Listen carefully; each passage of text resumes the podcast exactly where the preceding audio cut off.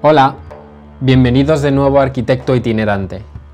Hace un tiempo ya que no subo un capítulo y ya estabais algunos esperando y escribiéndome, pero bueno, es que estaba organizándome después de este viaje, he estado buscando trabajo aquí en Alemania y ahora que tengo un, poquillo de tiempo voy a, editar los capítulos que quedan y los subiré en los próximos días. Este capítulo es un poco diferente, no me centro tanto en la arquitectura, sino más en la experiencia del viaje. Que bueno, imagino que para muchos será igual o más interesante que la arquitectura, y como es el caso de Irán, que no suele ir mucha gente, pues eh, a través de mí conocerlo un poco. Así que empezamos.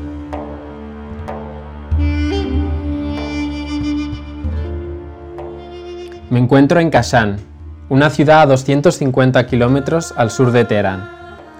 En los últimos capítulos estuve viajando por la zona sur y centro de Irán y, estamos ya subiendo a Teherán, que es el último destino antes de, volver a, volvernos a Europa. La ciudad de Kashan es muy bonita, es chula, pero sí que es verdad que es parecida a todo lo que hemos estado viendo hasta ahora.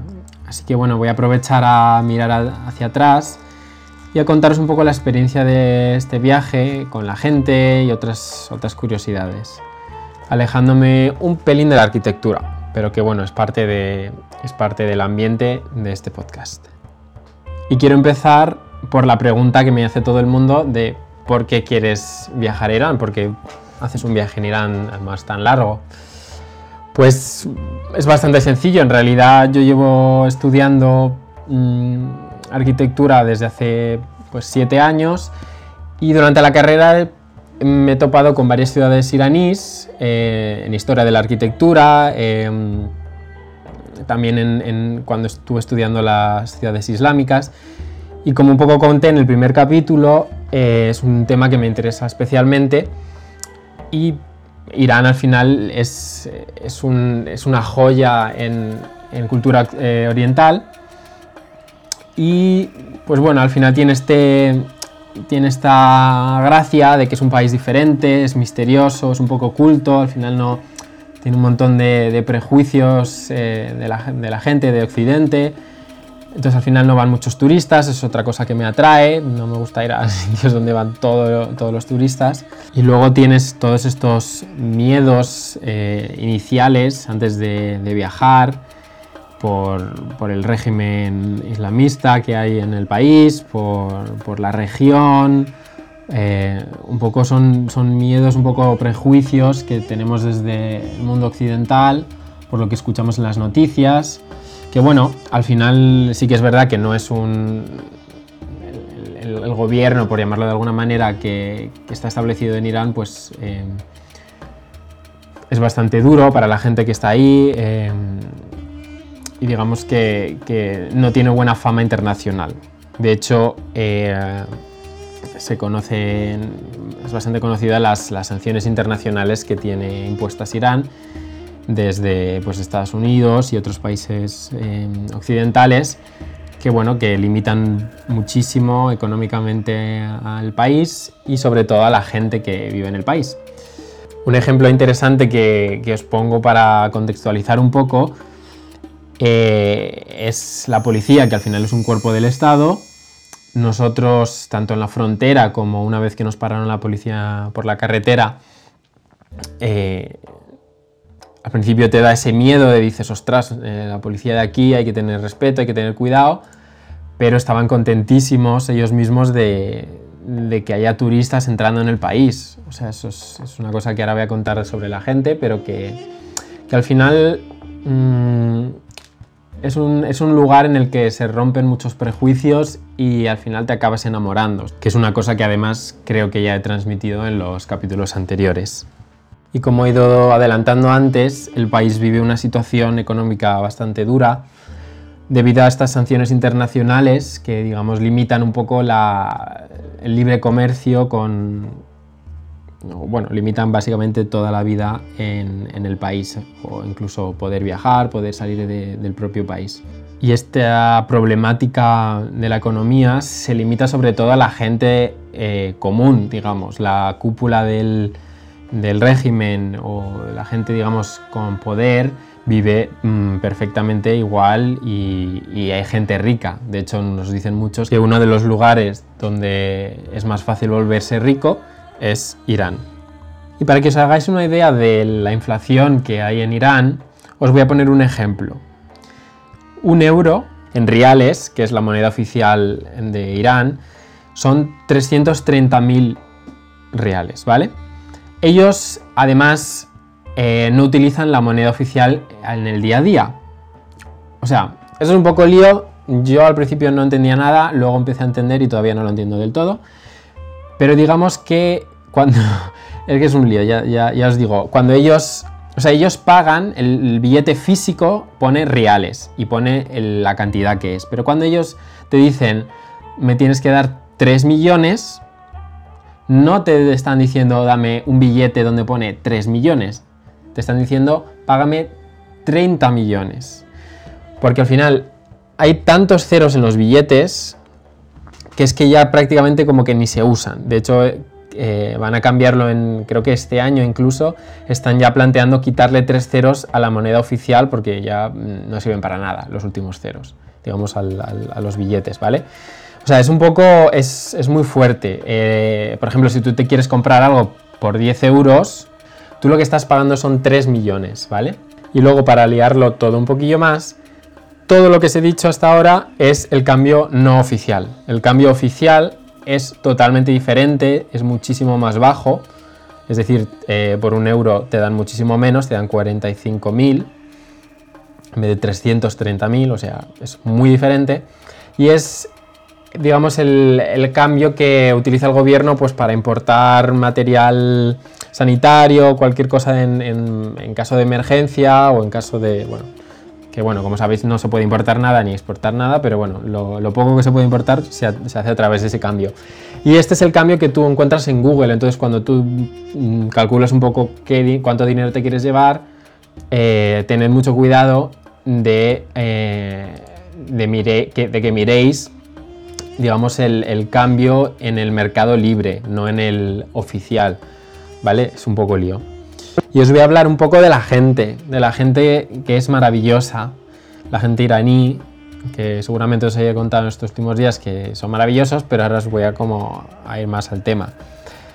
Eh, esta gente te para por la calle, están súper interesados en conocerte, en saber de dónde vienes, en charlar contigo, eh, te ven que eres un turista y, vamos, es que se pueden a veces dices, pero este, esta gente que hace en su vida, no trabajan, no tal, pero es que se ponen a hablar contigo, eh, gente joven, gente mayor, mm, te hablan en todos los idiomas que pueden saber, en inglés, en, alemán, en, francés, en todo. Mm, mm, sobre todo, bueno, los vendedores más, porque al final son los que te quieren vender, pero de todo, o sea, te habla todo, todo el mundo. Y no es una sensación como agobiante de, madre mía, no me dejan en paz. O sea, si, si ven que no te apetece, se van, ¿sabes? No, no, no, no insisten.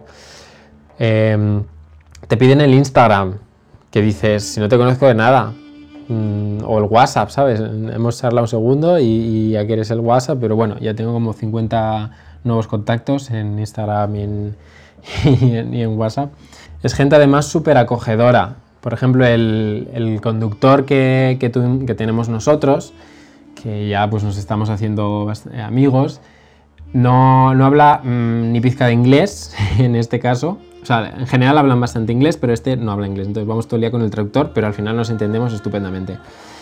Y, y claro, como estamos, nos está llevando de un sitio a otro, de ciudad en ciudad, pues al final mm, pues estamos, estamos conociéndonos y, es un tío súper genial, vamos a, a veces vamos a cenar juntos, eh, siempre como que nos incluye en muchas cosas, nos presenta amigos suyos de unas ciudades, de otras, tal.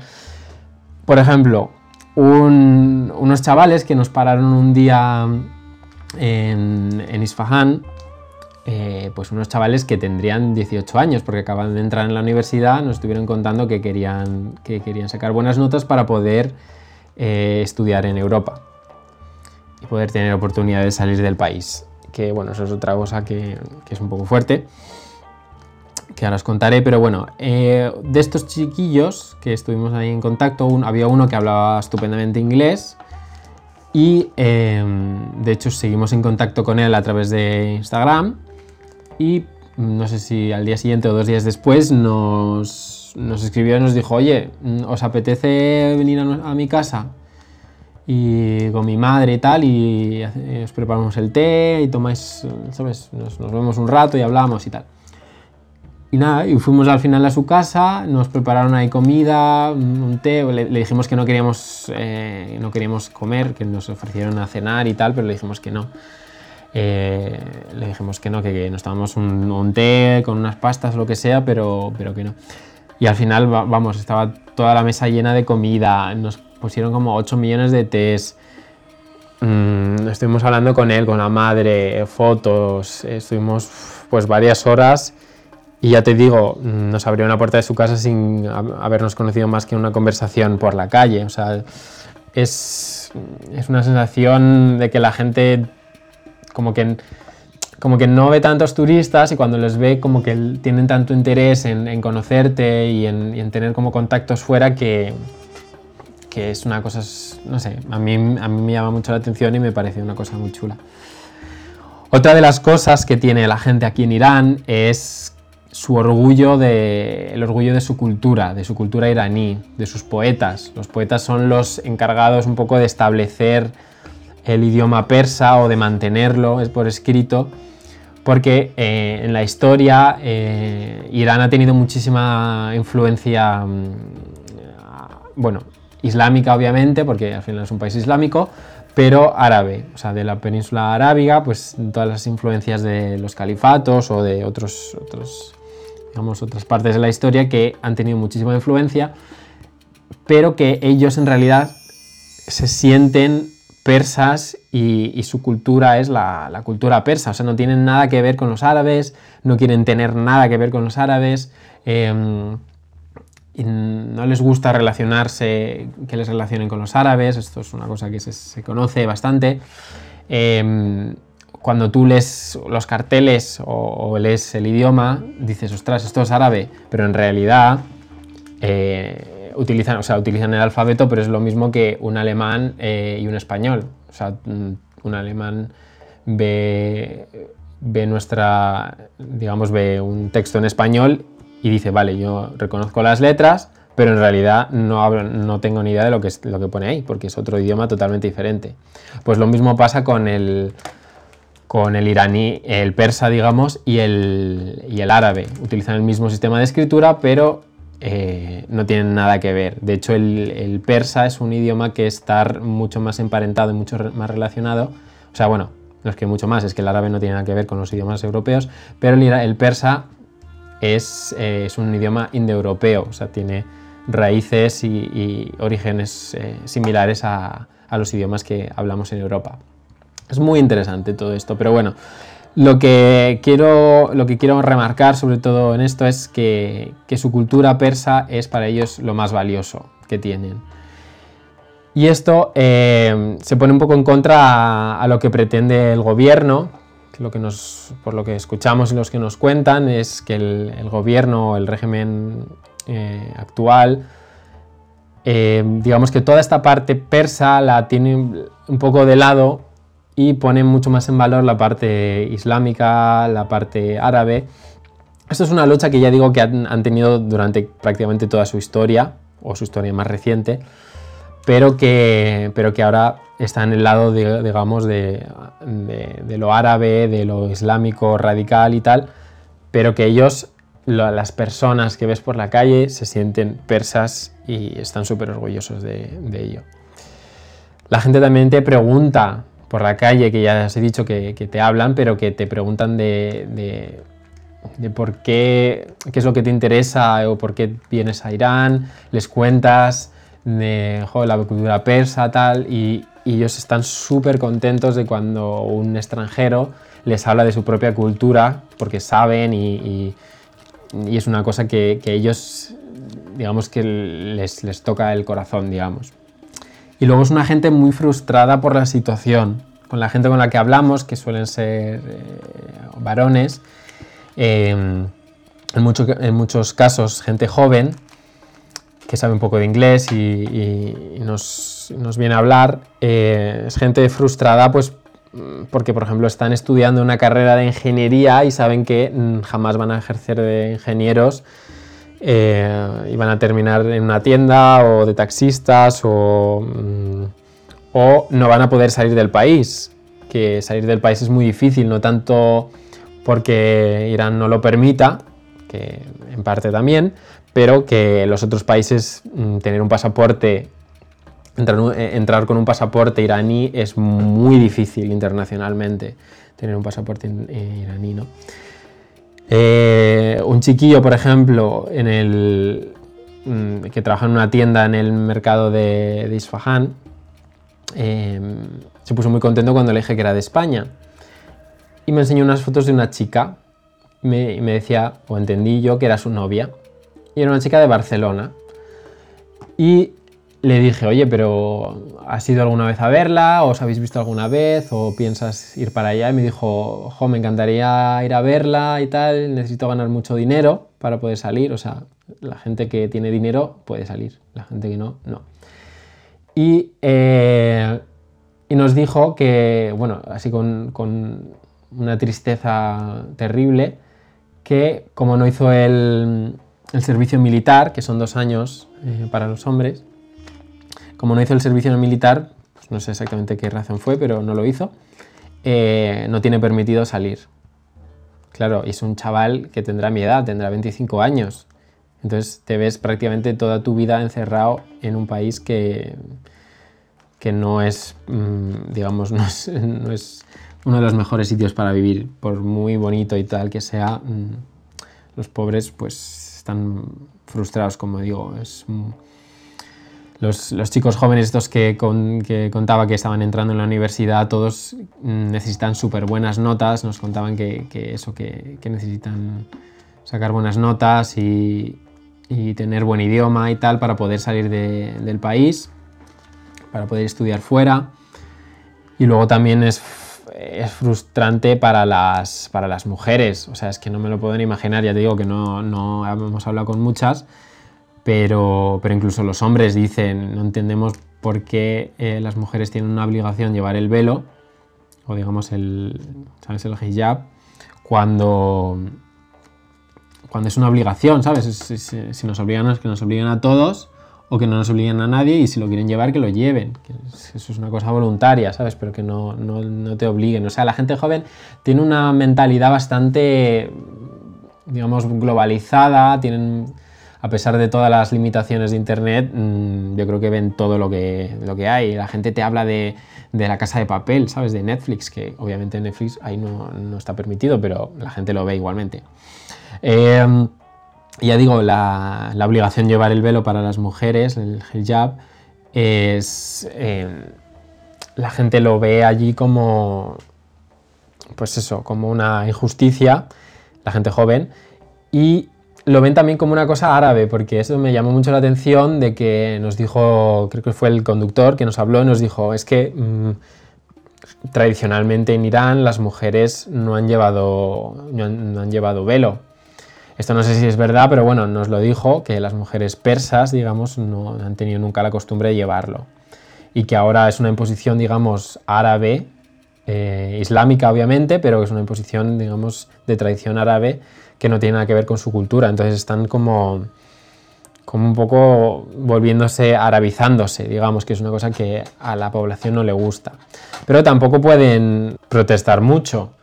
Porque, por ejemplo, hace unos años hubo unas protestas por, porque subieron los precios de la gasolina y, se conocen eh, cifras oficiales de muertos por las protestas civiles, digamos, de, de 200 230 personas, más o menos. Y son cifras oficiales, o sea que no me quiero imaginar las, las de verdad. O sea que la gente mm, tiene realmente miedo de, de, sal, de alzar la voz y, de intentar cambiar las cosas. O sea, es... Mm, bueno, os lo podéis imaginar. Y otra de las preguntas que me hace la gente cuando mm, les decía que me iba a ir a Irán era, pero ¿cómo te vas a Irán si es un país donde, hay, donde los derechos homosexuales eh, están muy lejos de ser reconocidos, incluso es pena de muerte, o sea, es mm, bastante extremo.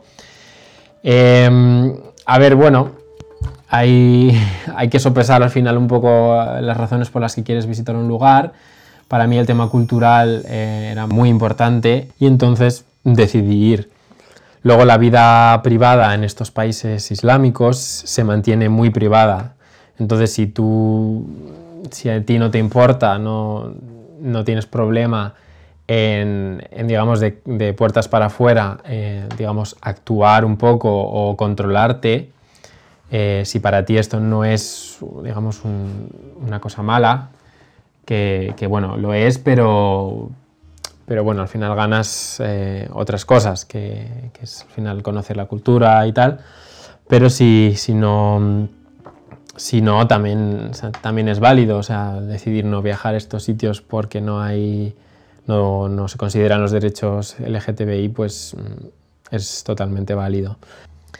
Luego, eh, un ejemplo mm, bastante fuerte es que, por ejemplo, esto lo, comentamos con una persona de la embajada francesa que, nos encontramos, nos contó que, digamos, la gente homosexual que se, les pilla, digamos, se les detiene, eh, tienen dos opciones, por llamarlo de alguna manera. Tienen la pena de muerte o eh, la reasignación de sexo. ¿Vale? Eh, esto es muy fuerte. Además, la reasignación de sexo, digamos, entendido con todas las operaciones, todo el tema de, hormonas y tal, está subvencionada por el Estado. Porque el Estado mm, reconoce la eh, homosexualidad como una enfermedad, que ellos entienden que mm, eres una mujer en el cuerpo de un hombre y por eso te gustan los hombres. Y eh, pues hay que, hay que tratarte, te tenemos que cambiar el cuerpo y es eso o la pena de muerte, con lo cual mm, tú decides. Es muy fuerte porque obviamente están totalmente... Mm, o sea, están a años luz de, entender nada eh, en, estos, en estos derechos o en este, este tipo de temas. Pero vamos a dejar este tema y vamos a hablar de algo un poco más positivo, por Dios, porque al final es un viaje que me está gustando eh, y estamos hablando como de una cosa horrorosa. Y es eh, el tema de la comida. La comida, para que os hagáis una idea, es una mezcla un poco de, un poco como os contaba de la arquitectura, que la arquitectura típica persa no tenía una identidad y empezaron a, a coger cosas de, los griegos, cosas de los egipcios, cosas de los turcos, cosas de los sirios, de los... y hicieron una especie de, mezcla y crearon su propia identidad. Pues esto pasa exactamente lo mismo con la comida. La comida se parece mucho a la comida turca, a la comida india. Es una mezcla muy interesante, utilizan mucho azafrán, mucho arroz, eh, granada, eh, salsas, eh, o sea, como, como estofados, son salsas, Em, utilizan mucho el, digamos, no sé cómo se llama en español, el pomegranate molasses, como molasses de, granada, que es una especie de, de sirope de granada que le da un toque dulce, pero a la vez como, como ese acidillo de, la, granada que está muy rico y, hacen salsas con eso increíble. Le meten también tema de comida mediterránea, por ejemplo hay unas aceitunas para picar eh, también como en una especie de, salsa con almendras, con, granada, em, utilizan muchas especias, hacen muchos kebabs, por ejemplo, también, eh, muchas cosas con yogur también, ajo. O sea, es una comida muy interesante, muy diferente, sabores, mezclas de sabores que en general no estamos acostumbrados. Y si tenéis la opción de ir a un, a un restaurante persa en vuestras ciudades donde estéis, eh, os recomiendo mm, totalmente probarlo porque es una, si es bueno, si el restaurante es, eh, es, merece muchísimo la pena probar, probar la comida persa porque es, es muy, está muy buena, es, eh, visualmente es muy bonita, tiene una mezcla de sabores, ya digo, muy, muy, muy interesantes. Y otra de las cosas por las que viajar a Irán es, eh, en el caso de poder viajar por diferentes ciudades, es la naturaleza y los paisajes. O sea, nosotros tener la oportunidad de viajar en, coche eh, en distintas ciudades y ver toda la orografía o prácticamente casi toda la orografía iraní, cómo va cambiando, cómo de repente estás en la montaña, hace frío, de repente em, unos kilómetros más estás en medio de un desierto llano, plano, no hay nada más que una carretera, luego estás en una ciudad enorme en al pie de las montañas, em, la zona toda del sur que no hemos estado, pero, pero nos han estado comentando, em, pues está llena de playas, con palmeras, eh, con, sí, con ciudades un poco así como de la costa, también súper chulas. La zona norte, que tampoco hemos estado, del Mar Caspio, toda esa zona es una zona súper húmeda, súper verde, eh, con otro clima totalmente diferente al otro lado del monte, digamos, de las montañas, de la sierra. Es, digamos, una mezcla de muchas naturalezas, es un país enorme y merece muchísimo la pena a la gente que le gusta la naturaleza. Bueno, y para cerrar este capítulo os quería dar algunos tips o algunas recomendaciones a tener en cuenta antes de venir, si queréis venir a Irán. La primera de todas es que a pesar de todos estos prejuicios y estos miedos eh, que, tenemos, eh, Irán es un país muy seguro.